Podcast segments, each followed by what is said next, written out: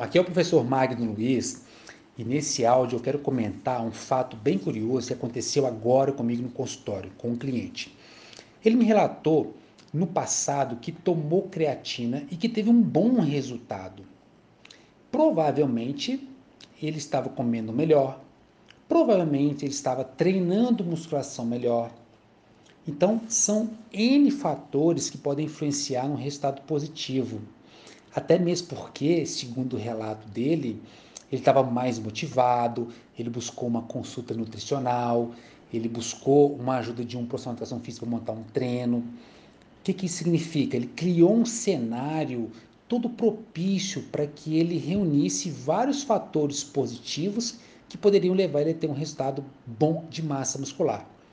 Segundo ele, ele aumentou 3, 4 quilos na época, não soube relatar com precisão esse tempo, mas o que ficou marcado para ele que ele teve um ganho de peso legal. E a única coisa que ele estava fazendo de diferente, de comer melhor, de treinar legal, era tomar creatina. Então ele associou que a creatina teve uma intervenção muito boa. Ele praticamente associou, pelo que ficou entendido para mim, ficou claro, ele associou que foi a creatina que deu o resultado para ele. E durante a conversa, ele colocou uma situação que é também curiosa, que depois que ele parou de tomar creatina por um tempo, ele perdeu peso, ele perdeu o que ele tinha ganhado. E ele falou, tá vendo? Eu não podia ter parado de tomar creatina, creatina me ajudou, e eu perdi tudo que eu ganhei. Aí ele ficou até um pouco frustrado. Só que aí eu fui conversando com ele sobre o que aconteceu depois de tomar a parada creatina. Ele relaxou com o treino, ele não trocou a dieta com o nutricionista. Então ele criou um novo cenário que para manter a massa muscular ou manter o peso, ou até mesmo para querer ganhar, não estava adequado, não estava alinhado. E o interessante é que ele associou o resultado ruim novamente à creatina. Então a creatina foi por um momento muito bom, que deu para ele resultado, e depois esse resultado ficou comprometido porque ele tirou a creatina. E eu conversei com ele, expliquei que são vários fatores que podem tanto gerar um resultado positivo quanto um resultado negativo. O que, que acontece na prática do dia a dia?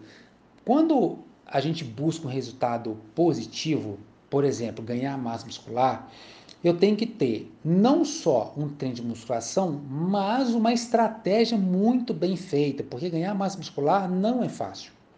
Então, se um treino de musculação tiver não tão adequado para aquele indivíduo, em volume, intensidade, frequência, seleção de exercício, pegando todas as variáveis do treinamento, vai ficar comprometido, ele não vai ter um ganho satisfatório de massa muscular. Isso tem que estar associado a uma boa dieta. Dentro da dieta, a gente pode pegar, dentro de um treino que tem as variáveis do treinamento, dentro da dieta a gente tem as variáveis também, quantidade de proteína, distribuição da proteína, quantidade de carboidrato, quantidade de calorias, então, as estratégias dietéticas também são fundamentais. E, tirando esses dois pontos, você tem a adesão do cliente, a recuperação entre os treinamentos. Então, você tem todo um cenário que você tem que desenhar com o cliente para que ele tenha um resultado bom. Então, a gente acabou de perceber que são N fatores. Se ele está dormindo bem, se ele não está estressado, como é que está a vida dele, então você está motivado. Então tem até o lado comportamental também que pode influenciar. E, e aí quando passa esse momento e ele entra no momento que a dieta já não está tão legal, passou motivação, tinha que ter trocado a dieta, aí não trocou. Aí o treino, talvez trocou, mas aí o treino não ficou, não ficou tão bom quanto o primeiro.